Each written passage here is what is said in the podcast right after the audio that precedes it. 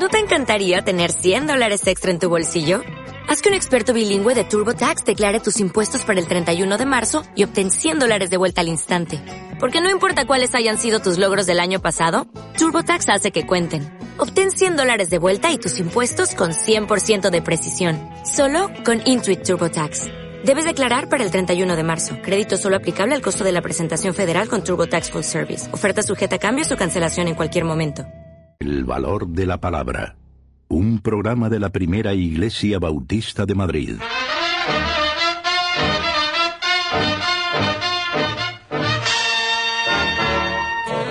Muy buenas tardes, estimados oyentes. Encantados de poder dirigirnos a vosotros de nuevo en directo.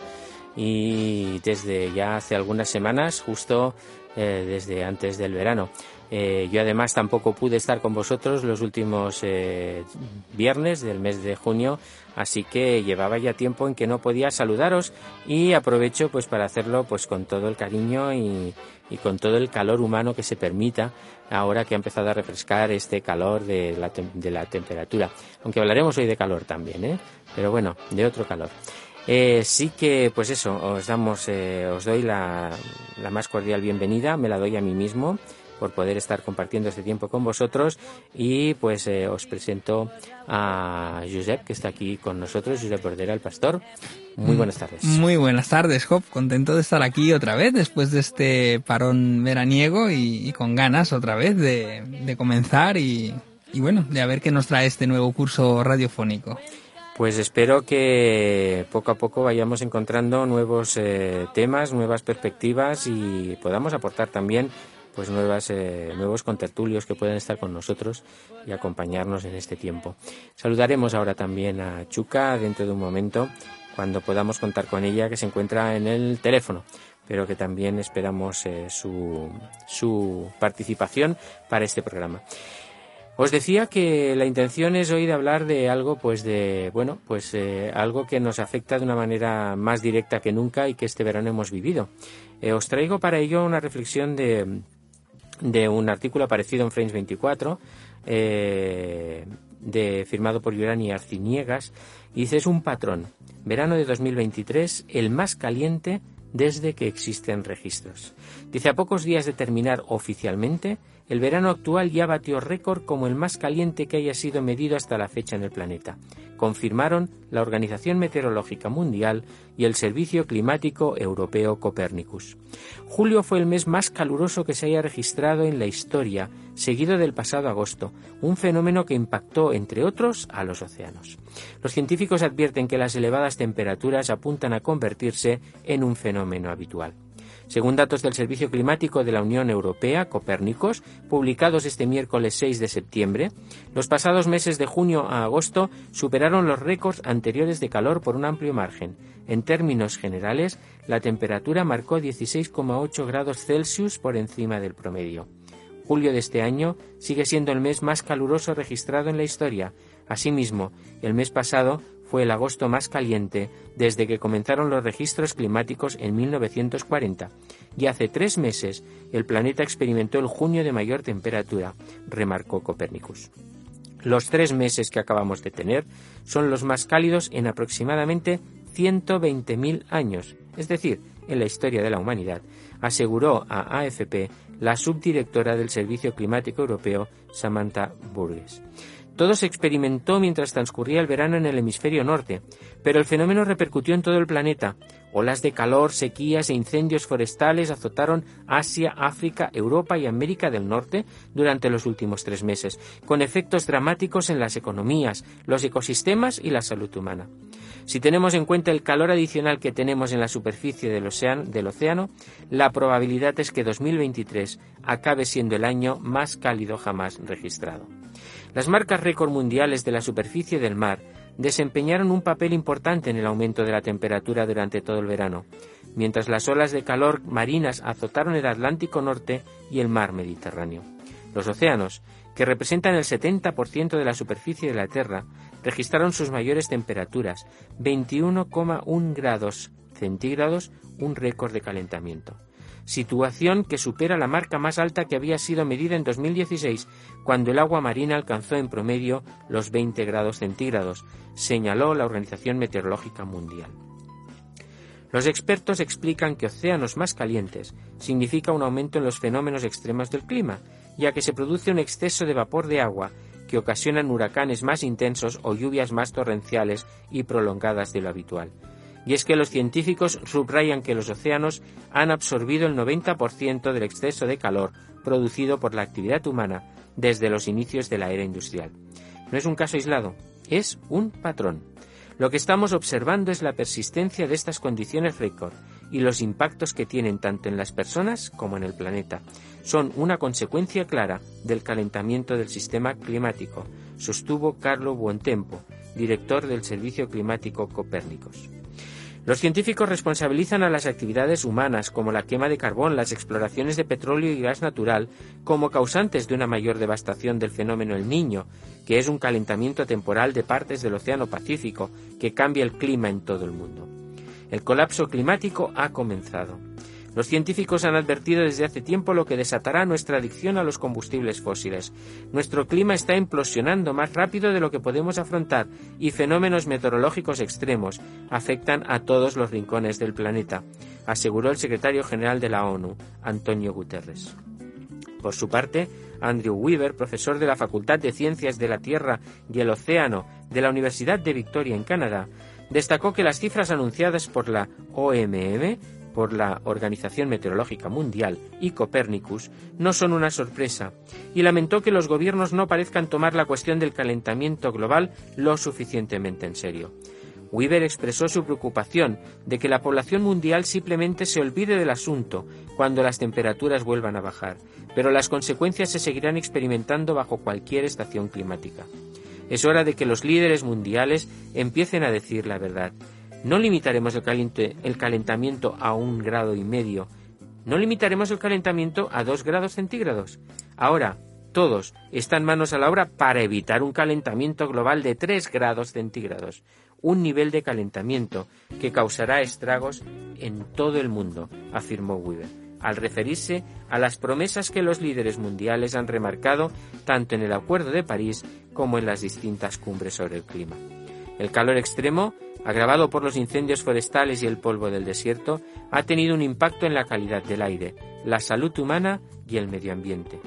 Contrario a los compromisos establecidos por distintos gobiernos que han prometido disminuir las actividades fósiles, las consecuencias se encaminan a empeorar.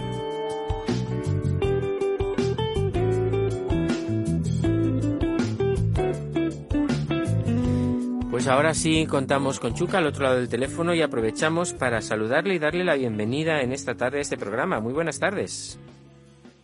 Muy buenas tardes, encantada de saludaros y de participar en este programa con vosotros. Pues eh, no sé qué tal el verano has pasado de calor. La verdad es que ha sido el tema del verano, ha sido el tema por excelencia. Sé que tú has podido huir a algunos lugares a lo mejor un poquito más llevaderos, pero supongo que estaremos de acuerdo, yo creo que los tres que estamos aquí esta tarde, de que el calor ha sido un tema muy socorrido para tratar con los vecinos cuando te encontrabas en el ascensor. Eh, totalmente. No solo el calor, sino todos los desequilibrios, ¿no? Todos los desequilibrios climáticos a los que nos estamos enfrentando en los últimos tiempos, porque eh, es el calor eh, sobrelevado, eh, fuera de tiempo a veces, son las lluvias torrenciales que ahora estáis padeciendo en Madrid y que estamos padeciendo en otros en otros lugares de, España, por ejemplo, y bueno, supongo que en el mundo también, en otros muchos sitios. Y, y, un montón de cosas ¿no? que están afectando la climatología y que están afectando eh, a nuestra vida eh, cotidiana y a nuestra vida personal y social. Eh, sí, eh, vamos, eh, desde que se publicó este artículo el día 6 de septiembre, pues han habido un par de hechos muy concretos acerca de, de, nuestra, digamos que, eh, muy cercanos en el Mediterráneo. Por una parte, el terremoto de Marruecos, que quizá no sé si tiene tanta influencia por el cambio climático, pero desde luego lo ocurrido en Siria eh, ha sido una devastación en Libia, perdón, me corrigen con toda la razón. En Libia, sí. Sí, porque es que yo cambio el nombre a todos, hasta los países, no pasa nada. En Libia. En Libia. los vídeos que tienen bastante con lo que ya Bastante tienen, con los suyos, sí, como para añadir más. Pero las imágenes verdaderamente son, son atroces en este sentido. Sí, la verdad que es un tema preocupante, recurrente y que nos debería de, de ocupar, ¿no? De alguna manera, como dice la noticia, es de aquello que nos ocupa hasta que se pasa un poco, cuando vuelven las estaciones eh, más frescas, ¿no? Olvidamos un poco ese calor del verano. Yo recuerdo este mes, este año en abril que hizo mucho calor en Madrid. Tuvimos al principio de abril, por ahí por la Semana Santa, tuvimos una semana muy calurosa. Me acordé, digo, el año anterior, esto empezó en mayo. Digo, si este año empieza en abril, digo, en junio no va a haber quien viva aquí, ¿no? Y yo soy, a mí me gusta el calor, lo que no me gusta mucho es el frío realmente. Pero, mm, o sea, cada vez tenemos un problema más grande con esto, ¿no? Y, lo que vemos es quizás el, el poco interés de muchos de, de, aquellos que pueden influir realmente, ¿no? De aquellos que pueden cambiar estas situaciones, eh, pues las, las grandes políticas, eh, las grandes empresas, pero por eso de eh, fiamos todo al beneficio, ¿no? O un poco cerramos los ojos y pensamos, bueno, pues ah, ya a nosotros no nos alcanzará esto y vamos pasando un poco, empujando el balón hacia adelante, mm, a ver cuándo, hasta cuándo podemos resistir. Y cada vez los expertos dicen que es, eh, es cada vez se acerca más al punto ese de no retorno, donde puede ser algo ya que sea irreversible. Yo recuerdo algunas películas que nos hablan precisamente de los tiempos futuros de la Tierra, ¿no? Que vaticinaban a ver cómo, cómo iban a ir las cosas, de mantenernos en burbujas climatizadas dentro de este planeta, de estar en situaciones y dices, y digo esto a, tenor de que cuando preparaba el programa eh, había una cosa que sí me llamaba la atención y es cierta. Eh, los países relativamente ricos, industrializados, tenemos un poco esa suerte de que, bueno, eh, nos va a tocar gastar más en electricidad. Este verano, pues, han empezado a escasear los aparatos de aire acondicionado ya, los ventiladores casi han desaparecido de, de, los comercios. Y todo eso, pues dices, bueno, haces un, te gastas un poco más, te mantienes encerrado en casa porque este año, pues eh, si los que habéis estado en Madrid sabéis que hemos tenido que pasar pues gran parte de julio y todo julio prácticamente y una parte de casi de agosto eh, metidos y enclaustrados hasta que se hacía totalmente de noche para poder salir y tomar un poco el aire pero dices, bueno, mm, parece que es que nos estamos mentalizando a que, bueno, nos vamos a tener que acostumbrar a que esto va a ser algo normal. Que mm, esa típica frase de que en Madrid no hay solo hay invierno y verano y que no existía prácticamente la primavera y el otoño, pues va a ser una, una realidad.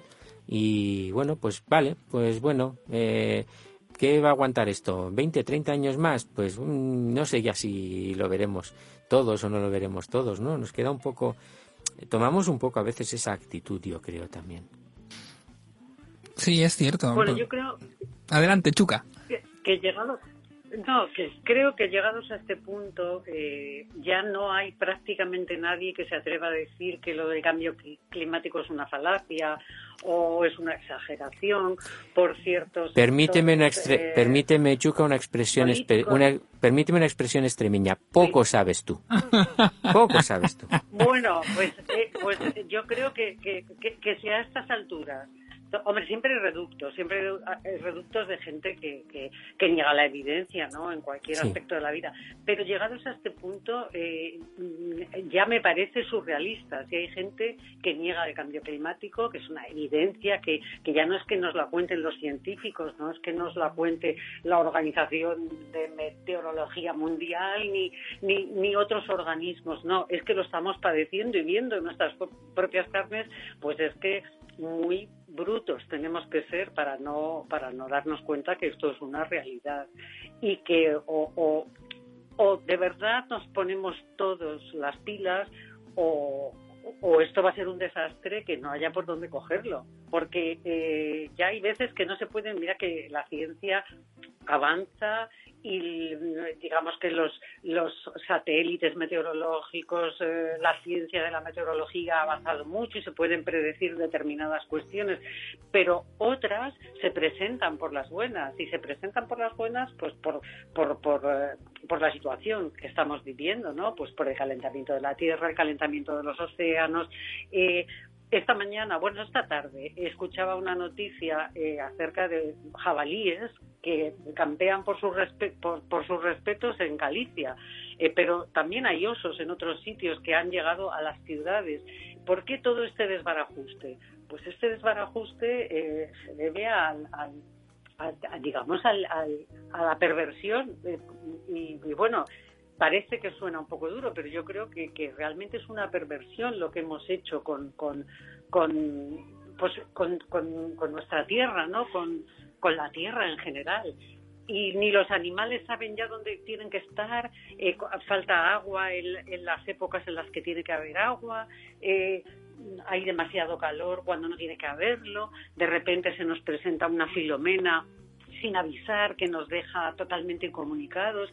Entonces, eh, bueno, la humanidad entera se está resintiendo, ¿no? Y entonces eh, mm, vivimos en un estado de, pues, preapocalíptico realmente. O sea, yo creo que, que es así, aunque me río al decirlo pero es así y en nuestras manos está un poco el frenar esto o, o, en dejarnos o en dejarnos llevar y, realmente que esto ya no tenga solución. Claro, yo, yo soy mm, de natural optimista. Eh, y el ser humano hasta ahora eh, ha demostrado que es capaz, ¿no? Quizás por aquello de la Biblia, ¿no? Donde Dios le deja al ser humano eh, que gestione ¿no? la creación y que someta todo en sus manos y el ser humano eh, demuestra y consigue, alcanza grandes logros en muchos, en muchos ámbitos ¿no? de, nuestra vida. Por ejemplo, todos los avances científicos, los avances médicos del último tiempo, los avances en la ingeniería espacial ahora que días atrás llegaban a la cara norte, creo que es de la Luna, etcétera, etcétera. Pero eh, en este, en este punto donde seguramente habría sido mucho más fácil resolver este tema poniendo las medidas adecuadas, yo creo que mm, eh, los, los beneficios, ¿no? A corto plazo, la mirada muy a corto plazo y muy sobre nosotros mismos nos lleva a, a estrellarnos, ¿no? En, en, algo que trasciende las fronteras, porque aquí el tema este del cambio climático, este no entiende de fronteras, no entiende de, de razas, no entiende ni siquiera aunque hay una cierta diferencia, pero tampoco entiende de eh, puesto económico. O sea, cuando venga una tormenta de estas, como la que vino el otro día aquí, igual te puede hacer daño. Sí que es verdad que, no, sí que es verdad, Job me mira con cara de decir, bueno, sí que es verdad. no, sí, no, los más pobres son los más desfavorecidos en, en todo este tipo, siempre, no, de verdad, los más pobres son los más desfavorecidos, pero al final estas, estos cataclismos, estas desgracias, cada vez peor, o sea, al final van pasando factura a todo el mundo, a los, a los que están en las capas más bajas, a los que están en los límites de la sociedad de manera peor, claro, evidentemente, ¿no? Sí.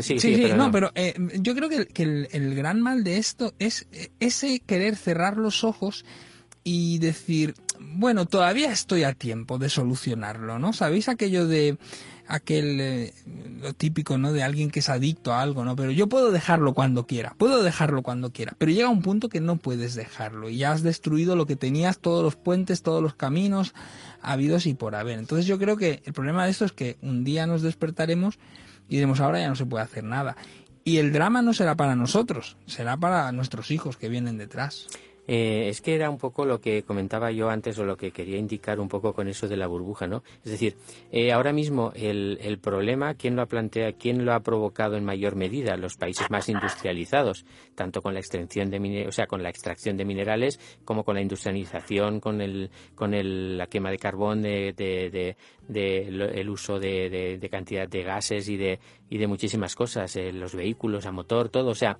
es decir, todo eso lo ha generado precisamente los países más ricos pero quienes están pagando la factura es el resto del planeta. Países que, que no tienen infraestructuras adecuadas, como ha pasado ahora mismo en Libia con una presa que no tenía mantenimiento y entonces cuando ha llegado una tormenta, vamos, un huracán, pues ha reventado, ¿no? porque no llevaban ya, pues no sé si eran cinco o seis años sin que, sin que nadie la tocara ni la revisara a ver cómo estaba. Es decir, al final quienes terminan pagando más las consecuencias son los que menos posibilidades tienes. Eh, una persona que tenga eh, una posición económica en nuestro país pues relativamente cómoda o buena, pues oye, en vez de irme a, pasar las vacaciones al pueblo, pues me voy a los fiordos noruegos y estoy fresquito este verano, o me voy a, donde sea, ¿no? Y si en vez de un aparato de aire acondicionado tengo que comprarme cinco climatizadores, pues me los compro. Aquel que está en una casa que sus condiciones ya no son buenas para mantener calor y para mantener frío, y a lo mejor el desembolso de un simple ventilador o de un simple aparato de aire, pues le significa algo que no puede llegar. Es decir, en definitiva, como en todas las cosas, el que termina pagando los patos en más en mayor cantidad es el, el que menos el que menos tiene no es por quitarte ese ese optimismo que tienes ni muchísimo no no porque yo reconozco que es así reconozco que es así pero al final eh, esa, factura os acordáis del el, el niño del pijama de rayas no el, esta esta novela no y que luego la llevaron al cine al final la desgracia le alcanza a aquella familia, ¿no? De alguna manera, que un poco lo que viene a explicarnos es que al final un niño nazi puede terminar eh, quemado o, gaseado dentro de uno de aquellos campos, ¿no? En una especie de rocambolesca historia, ¿no? Pero que nos pone también el acento nos afecta a todos. Nos afecta a todos, nos afecta a todos. Lo que claro, es evidente que al que más le afecta es al pobre, al que no tiene con qué defenderse. Y, y en muchas capas, porque aquí lo que tú decías, estaba mirando ahora en internet, cuando hablabas de estas películas antiguas, me, acordaba, no sé si os acordaréis, cuando el destino nos alcance, de Charlon Heston y de, de Charlon Heston y de Edward G. Robinson, que hacía, salía en, salían los diez mandamientos en el papel de Datán, creo que es, hace como el malo de la película. Y en esta película futurista o distópica de ciencia ficción, lo que nos cuenta es eso, un futuro eh, donde el cambio climático, donde toda la contaminación y todo eso hace que vivamos en unas burbujas, ¿no? Donde los ricos son muy ricos y los pobres viven en condiciones infrahumanas, ¿no? Y un poco eso ya sucede hoy en día en, muchas de las grandes ciudades y, y, no creo que se va a solucionar o que va a dejar de suceder, pero que yo creo que al final el problema este es que todos vivimos en el mundo, que a, todos nos va a pasar factura si no le ponemos de alguna manera solución. Chuca. Hombre, y llegados a este punto, lo que pasa que, si bien es cierto que, pues lo que lo que apuntaba Job, ¿no? Pues que una persona con un nivel adquisitivo superior, pues siempre puede defenderse mejor, porque mm, bueno porque es obvio o sea simplemente por eso.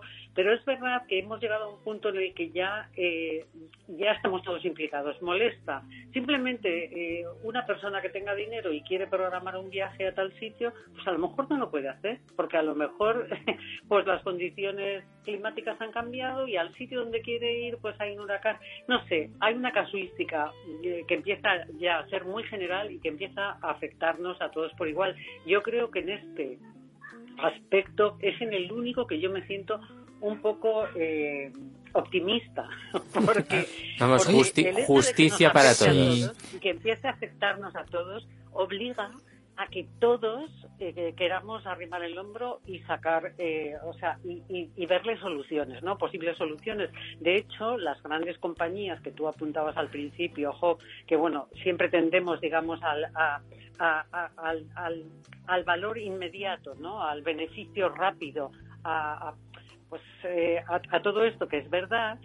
Sin embargo, las grandes compañías han empezado a entender que hoy día ya les da prestigio el empezar a ser empresas sostenibles. Es que eso, eso vende. de esto, del otro y de lo demás allá.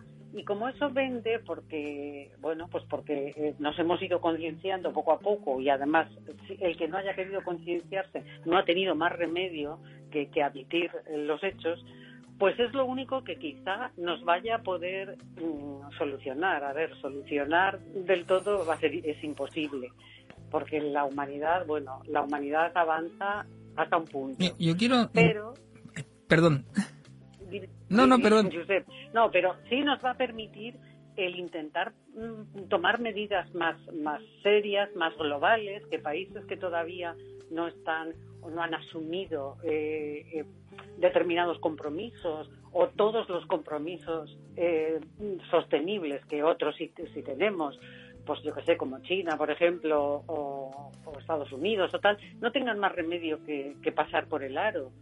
Porque si no la cosa es muy grave y empieza a afectar ya mm, por todas partes. O sea, ya no se, ya no se reduce a a, pequeños desastres que puedan más o menos complicarle la vida a determinadas poblaciones, sino que ya empieza a afectar de manera seria y a todo el mundo por igual.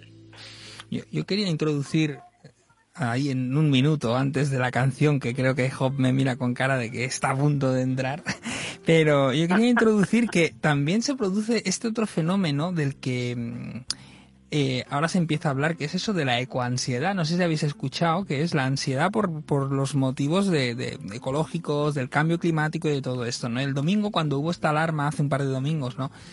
Eh, esa alarma que sonó en el móvil eh, en Madrid y tal, yo vi cómo se asustaban mis hijos, ¿no? Como, bueno, nos asustamos todos en casa, la verdad, porque eso sonó, pero con una potencia descomunal. Pero vosotros no vivís en un bajo, ¿eh?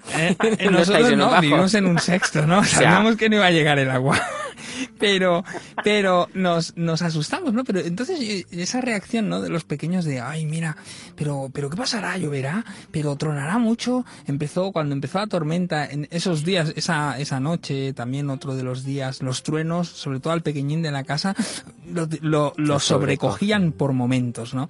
Y yo creo que hay algo también en todo esto, es, ah, el tema es serio, muy serio y muy importante, pero yo también veo ahora mismo, eh, un cierto amarillismo en la prensa en este área. O sea, de golpe y porrazo en esta época del, mundo, eh, las noticias meteorológicas eh, vienen acompañadas de ese perfil apocalíptico. Hemos, hemos pasado un verano donde el digamos que la información meteorológica ha conformado prácticamente el 50% Totalmente, pero, de cualquier noticiero. Pero, o sea, y no digo que, no, que es serio, o sea, es que ha sido dramático el verano, porque los incendios de Grecia han sido bestiales. Los incendios que ha habido aquí en España, evidentemente, también en las Canarias, en Canadá, eh, lo de las lluvias ahora torrenciales, estas lluvias que han hecho tanto daño estos últimos días. Eh, o sea, que no quito nada, pero es que ahora cuando cualquier fenómeno atmosférico da miedo también. O sea,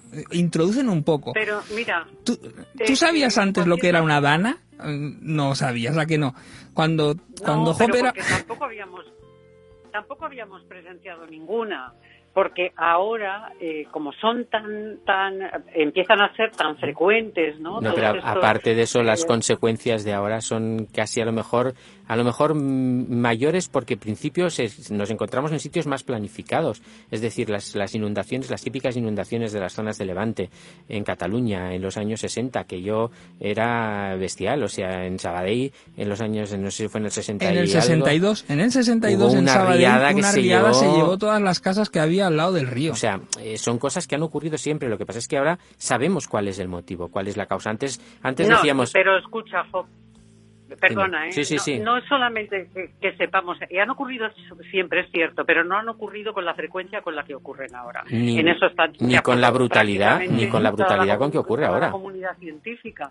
O sea, es que el 90% de los científicos eh, eh, pues eh, concuerdan en que cada vez son más más frecuentes no estos desastres naturales entonces yo realmente creo que es necesario que haya este esta especie de temor, que no sé qué palabra has utilizado, Josep, yo no lo había oído, pero lo voy a, voy a tomar nota. Como, como has dicho, ecuan... Ecoansiedad, ecoansiedad. Sí, sí, búscalo ah, por ahí. Ecoansiedad, ecoansiedad. Sí, ecoansiedad. Pues mira, eh, yo sin que me produzca ansiedad, y espero que no se la produzca a nadie, pero que nos pongamos un poco las pilas en el sentido de, de que, de que todos a una un poco eh, cuidemos el planeta. O sea, realmente Dios nos, nos, nos ha entregado esto para sojuzgarlo, sí, es verdad, pero para sojuzgarlo bien. Claro, totalmente. Y, para hacer un uso razonable de, de los recursos, de, de los sistemas, de todo. Y, yo pienso que, bueno, hay, las personas de a pie tampoco es que podamos hacer grandes cosas, pero un granito de arena, un pequeño, un, pequeño gesto eh, puede ayudar. Es decir, consumir menos eh, yo qué sé, se me ocurre, bolsas de plástico. Pues mis hijas, por ejemplo, cada vez que compran algo ya jamás piden una bolsa en ningún sitio. ¿Quieren una bolsa? No, no, no, gracias.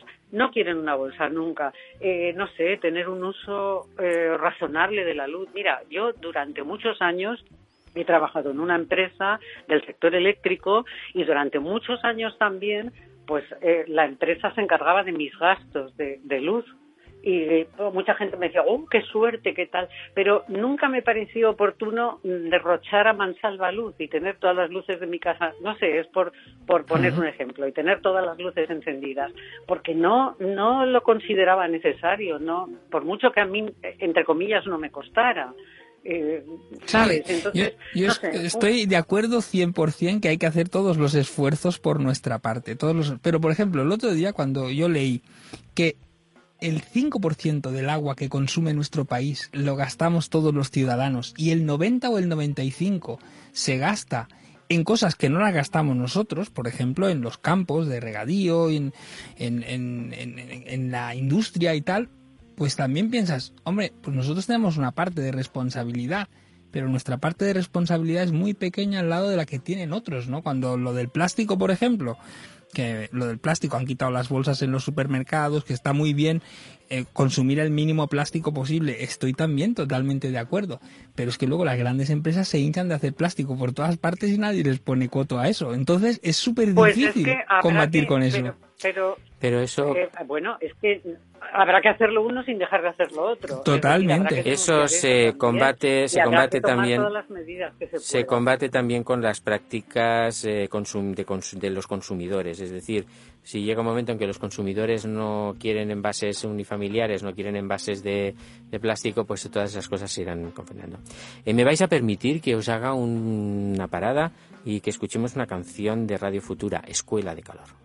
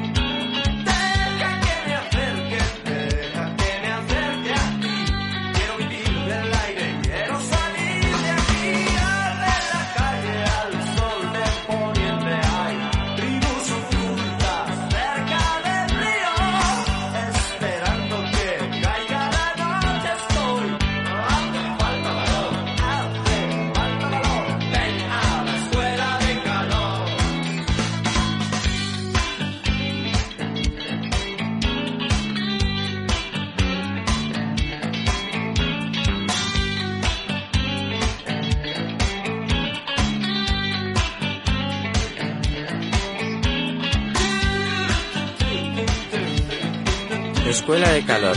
Nos vamos a tener que enfrentar sin duda a este tiempo en el que tendremos que aprender a convivir con el calor, nos guste o no nos guste, pero independientemente de eso apuntábamos ya justo antes de la canción también algunas acciones que a lo mejor a título personal, independientemente de que consideremos que son poco efectivas o poco impactantes en nuestra situación eh, actual, pero que tenemos que ser conscientes de, de esas cosas, de que los recursos que tenemos no son unos recursos ilimitados, de los que podemos utilizar. Este año en nuestro país, en muchas ciudades, muchos pueblos han tenido que racionar el agua, en algunos casos incluso prohibir totalmente su consumo, porque los caudales de nuestros embalses y de nuestros ríos estaban muy por debajo de los niveles eh, eh, que se podían permitir. Es decir, son cosas que, vemos todos los días.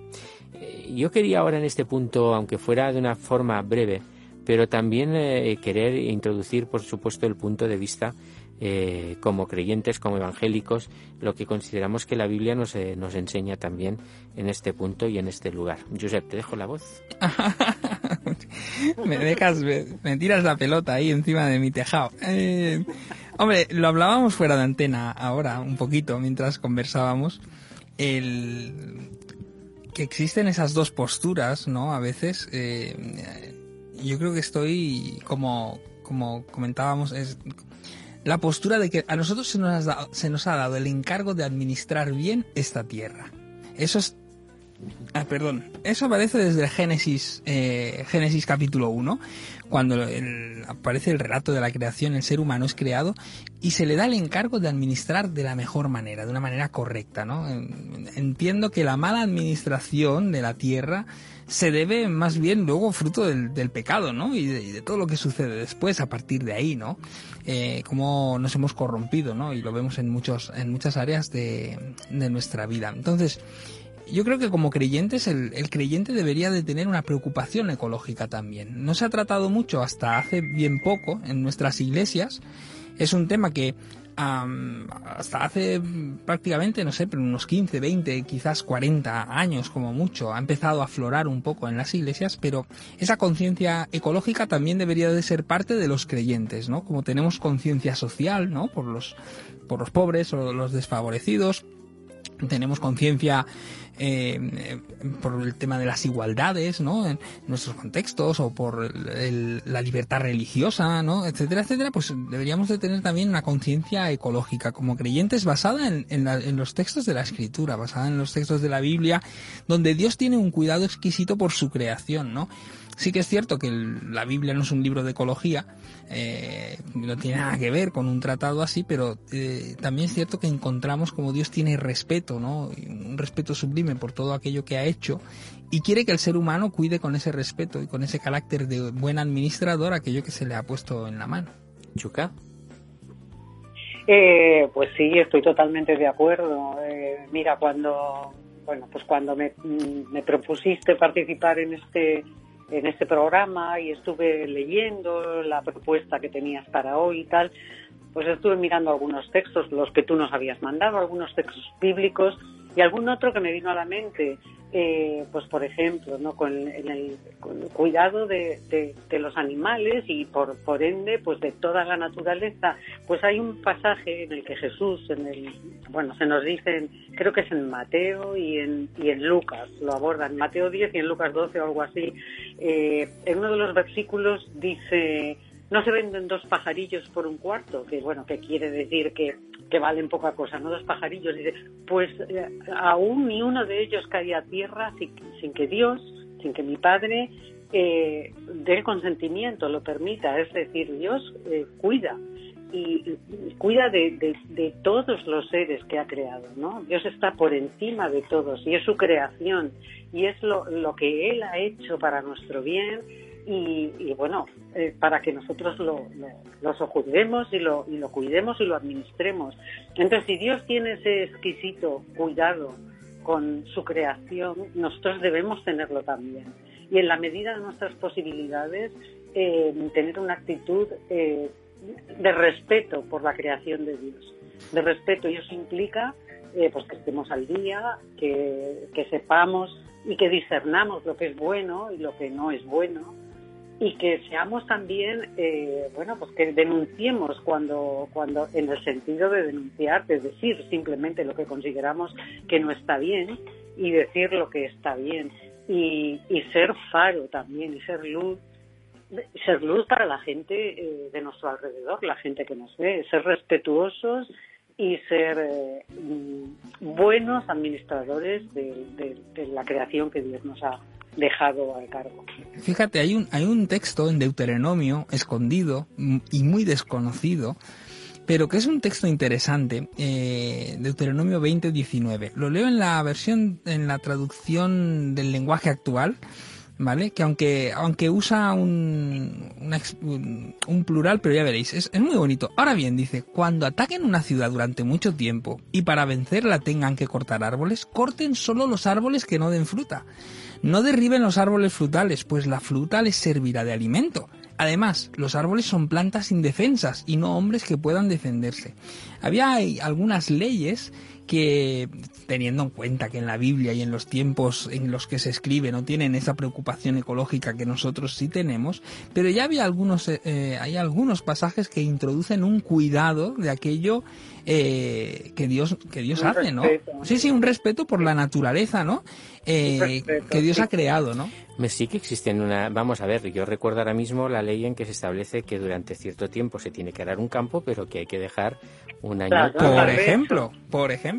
Claro, o sea, es decir, existe, existen unos, digamos que unas indicaciones de cómo es la mejor forma de, de, sojuzgar, como nos dice Génesis, a la tierra y de, señorear. No abusar, de no abusar de los recursos, ¿no? De alguna manera. Claro.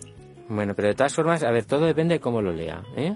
O sea, voy a llevaros la contraria porque me apetece mucho en este Génesis 1.28. Y los bendijo Dios y les dijo, fructificad y multiplicaos, llenad la tierra y sojuzgadla, y señoread en los peces del mar, en las aves de los cielos y en todas las bestias que se mueven sobre la tierra. Es decir, tenemos manga ancha para hacer lo que nosotros creemos que tenemos que hacer, y ya está.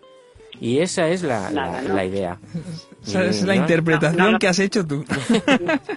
No caemos, no caemos en tu trampa. De todas formas, mm, quería indicar esto en, en, porque sí que he visto al preparar el programa que hay un par de, corrientes, digamos que muy marcadas, ¿no?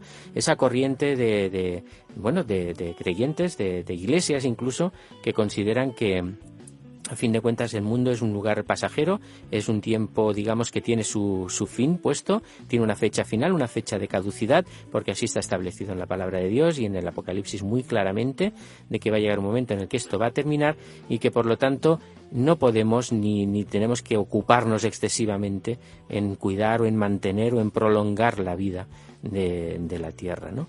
Y que sencillamente porque ¿ves? Esta llegará un momento en que se terminará porque el Dios así lo ha dispuesto y lo que tenemos que ocuparnos es pues en predicar el evangelio que es nuestra misión principal. Y la otra corriente espera espera un momento espera. Y la otra corriente en que habla de que hay que preservar todo y hay eh, lo que se llaman las iglesias verdes que promueven el reciclaje que promueven eh, consumos energéticos renovables, que adaptan sus, eh, sus estructuras, sus fines, es decir, que colaboran de una manera muy activa en todo esto porque consideran que es nuestra labor. Ahora sí te dejo hablar, Chuca. Eh, pues a ver, las dos cosas son verdad, pero, pero ninguna excluye la otra. Es decir, es verdad que los cristianos creemos que la palabra de Dios se va a cumplir y que realmente esto tendrá un final.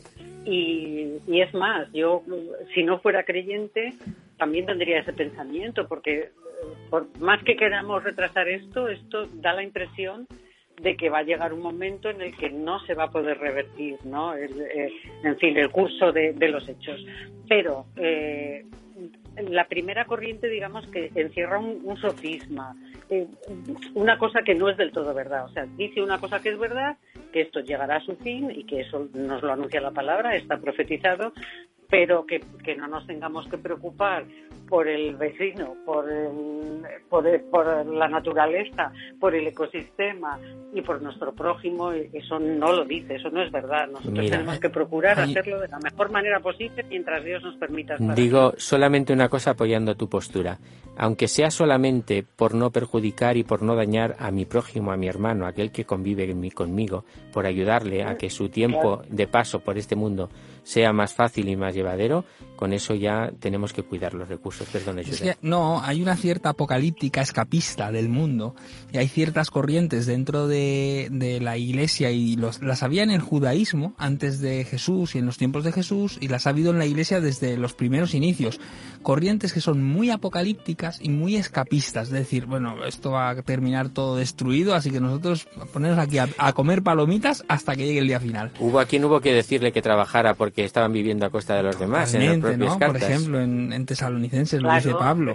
Ah, nos podíamos dejar completamente de la mano de Dios, ¿no? claro, pues entonces eh, esa, esa interpretación, ¿no? A veces de los textos apocalípticos, ¿no? Como decir, bueno, esto es un juicio de Dios que va a venir aquí sobre todos, quita pierde de vista ese papel nuestro, ¿no? En, la responsabilidad que nosotros tenemos ante, ante la tierra, eh, ante nuestro prójimo, como dices también, ¿no? En, en, ese cuidado de decir, bueno, pero a mí el Señor me ha encargado que haga todo lo que esté en mi mano. Las cosas que el Señor tenga en sus planes hacer, cuando venga Él, cómo se terminará esto, eso no nos, a nosotros no nos toca, le dice Jesús eh, cuando asciende en el Evangelio de Lucas y le preguntan, ¿restaurarás el reino en este tiempo? dice, no os toca a vosotros saber ni los tiempos ni el momento, no os preocupéis.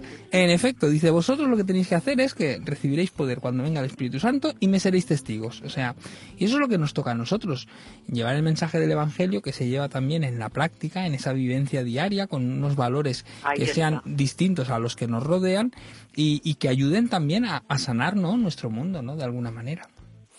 Chuca, te dejo un minuto. Eh, dime. Te dejo un minuto. Pues nada, simplemente corroborar todo lo que decís y, nada, apuntar que, que vivir el Evangelio es predicar y vivir. No es simplemente eh, aquellos que, que optan por solo predicar el Evangelio y dejar todo lo demás, porque todo lo demás ya está profetizado, pues pierden de vista que el Evangelio es palabra viva y que y que vivir el Evangelio significa pues tomar nuestra cruz cada día, sea la que sea, y seguir al Señor. Y eso implica todas las áreas de nuestra vida, todas las facetas de nuestra vida, a veces las llevamos mejor, otras peor, pero cuando despertamos a algo que vemos que es bueno, pues yo creo que debemos comprometernos también, ¿no? Intentar que, que todo eh, vaya de la mejor manera posible. Pues muchísimas gracias por haber contado contigo y haber participado en este programa y nos despedimos de ti aquí. Hasta pronto. y muy buena semana a todos. Un saludo, Chuca. Quiero ahora mm, eh, proponeros que escuchemos una pequeña reflexión al hilo del tema que estamos tratando, una reflexión que ha preparado nuestro hermano José Alberto Páez y que pues eh, podemos escuchar a continuación. Buenas tardes, Jo. Buenas tardes a todos los oyentes del programa. Como hemos oído en la noticia al inicio, el calor que hemos vivido este verano da la sensación de que ha venido para quedarse. Asimismo, Fenómenos naturales como la dana que recientemente hemos vivido o el niño en el Océano Pacífico van a ser mucho más virulentos que en años pasados, con la trágica consecuencia de pérdida de vidas humanas en primer lugar y de pérdidas materiales en segundo lugar. Los científicos venían avisando que el cambio climático producido como consecuencia de la actividad humana a lo largo y ancho de la Tierra va a traer unas consecuencias de las que ninguno de nosotros va a quedar impune. Sospecho que, como en otras situaciones, Serán las personas más desfavorecidas las que primero empezarán a pagar el precio de destrozar este hermoso regalo que Dios nos ha dado. Pero, al final, todos, de una u otra manera, acabaremos sufriendo las consecuencias de lo que nosotros mismos hemos generado. Soy de los que descubrió las maravillas de la naturaleza con aquel, con aquel gran científico que fue Félix Rodríguez de la Fuente. Las imágenes de su programa Fauna Ibérica permanecerán siempre en la memoria colectiva de toda una generación de españoles. Ya han pasado algunos años, pero todavía me sigo maravillando cuando veo cosas como un halcón sobrevolando cualquiera de nuestros parques naturales o simplemente una ardilla en un árbol del Parque del Retiro en Madrid. Y en muchas de estas ocasiones me viene a la mente la misma pregunta. ¿Cómo pudo hacer Dios algo tan bello? Pero no solo lo hizo, nos lo regaló. Nos lo dio para que lo disfrutáramos. Solo alguien que te ama mucho puede darte un regalo como nuestro planeta. Pero no solo nos lo dio a nosotros, se lo dio a nuestros padres, a nuestros abuelos, y también se lo ha dado a nuestros hijos. Se lo dio a toda la humanidad por los siglos de los siglos, hasta su venida. ¿Y qué deberíamos hacer con semejante regalo? Por el momento parece que hemos decidido destruirlo, y no lentamente, sino a toda velocidad. En los últimos años el deterioro que hemos producido en el planeta ha aumentado de manera exponencial. Constantemente se nos bombardea con información sobre el cambio climático, pero ¿estamos dispuestos a hacer lo necesario para salvarlo? Hace no mucho tiempo se generó una fuerte discusión sobre las temperaturas dentro de los edificios como consecuencia de una ley aprobada para reducir nuestro, efecto, nuestro consumo energético y por lo tanto reducir el efecto invernadero. Recuerdo perfectamente los medios de comunicación entrevistando a personas normales y corrientes sobre el tema y siempre que lo veía pensaba, ¿realmente no somos capaces de tolerar un poco de calor en verano para ayudar a nuestro planeta? ¿O vamos a excusarnos en que nuestros pequeños gestos no tienen valor frente a la inmensidad de la destrucción? No somos dueños de este planeta, somos sus inquilinos, y unos inquilinos muy afortunados, porque no nos cobran el alquiler. Dios lo hizo para nosotros, para que lo disfrutáramos, para que, lo usáramos, pero también para que lo cuidáramos, para que lo transmitiéramos a nuestros hijos y ellos a sus hijos, y así indefinidamente hasta que el Señor nos reclame su presencia. Es nuestra responsabilidad cuidarlo, igual que cuidamos a un familiar enfermo, igual que cuidamos a un amigo que tiene problema, problemas, igual que debemos cuidar nuestro cuerpo quiero terminar leyendo un versículo en Job 41.11 en la versión Reina Valera 60. ¿Quién me ha dado a mí primero para que yo restituya? Todo lo que hay debajo del cielo es mío. Muchas gracias a todos y feliz fin de semana. Pues eh, Josep, hemos empezado el programa con iniciando con una interpretación de, del Génesis y una pastoral ecológica. ¿Tenemos ahora? Sí, no, mira, déjame terminar con una frase de Martin Luther King, muy breve, que dijo, que él tenía mucha conciencia también ecológica, dijo, soy de ese tipo de personas que si mañana fuera a morir, hoy plantaría un árbol. Pues bueno, es toda una declaración de intenciones. Bueno, pues eh, ya sabéis eh, lo que tenemos, eh, lo que os hemos presentado en el programa de hoy. No pretendemos, no hemos pretendido en ningún momento dictar sentencia sobre este tema, sino sencillamente lo hemos debatido, lo hemos comentado entre los que estábamos aquí en los micrófonos de este de esta emisora. Y como sabéis, pues nuestro propósito no es otro más que, bueno, provocar en cierto sentido el debate y provocar en cierto aspecto el que podamos pensar, meditar en el tema que nos ocupa.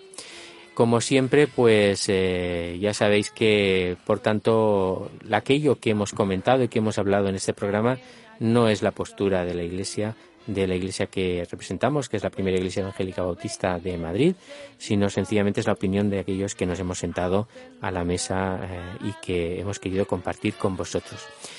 Si queréis contactar con nosotros, eh, podéis buscarnos en las redes sociales, nos vais a encontrar y podéis eh, participar. Y si no, pues eh, sabed que estamos en la calle General Laci número 18 y que os esperamos incluso este domingo que habrá vuelta ciclista. Podéis venir en metro también, sin problema, porque me parece a mí que nuestro templo va a estar directamente asediado pero sí que podéis venir y estaremos encantados. Este domingo contamos además con un culto especial de bautismo a las seis y media de la tarde, así que seréis bienvenidos si queréis compartir este tiempo con nosotros. Por lo demás, pues poco más. Desearos lo mejor. Muchas gracias, Josep, también por haber estado aquí. Encantado. Y os esperamos el próximo viernes, si Dios quiere, a esta misma hora. Hasta entonces.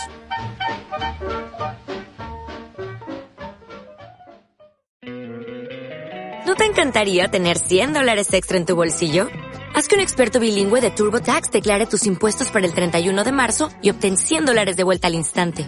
Porque no importa cuáles hayan sido tus logros del año pasado, TurboTax hace que cuenten. Obtén 100 dólares de vuelta y tus impuestos con 100% de precisión. Solo con Intuit TurboTax. Debes declarar para el 31 de marzo. Crédito solo aplicable al costo de la presentación federal con TurboTax Full Service. Oferta sujeta a cambios o cancelación en cualquier momento.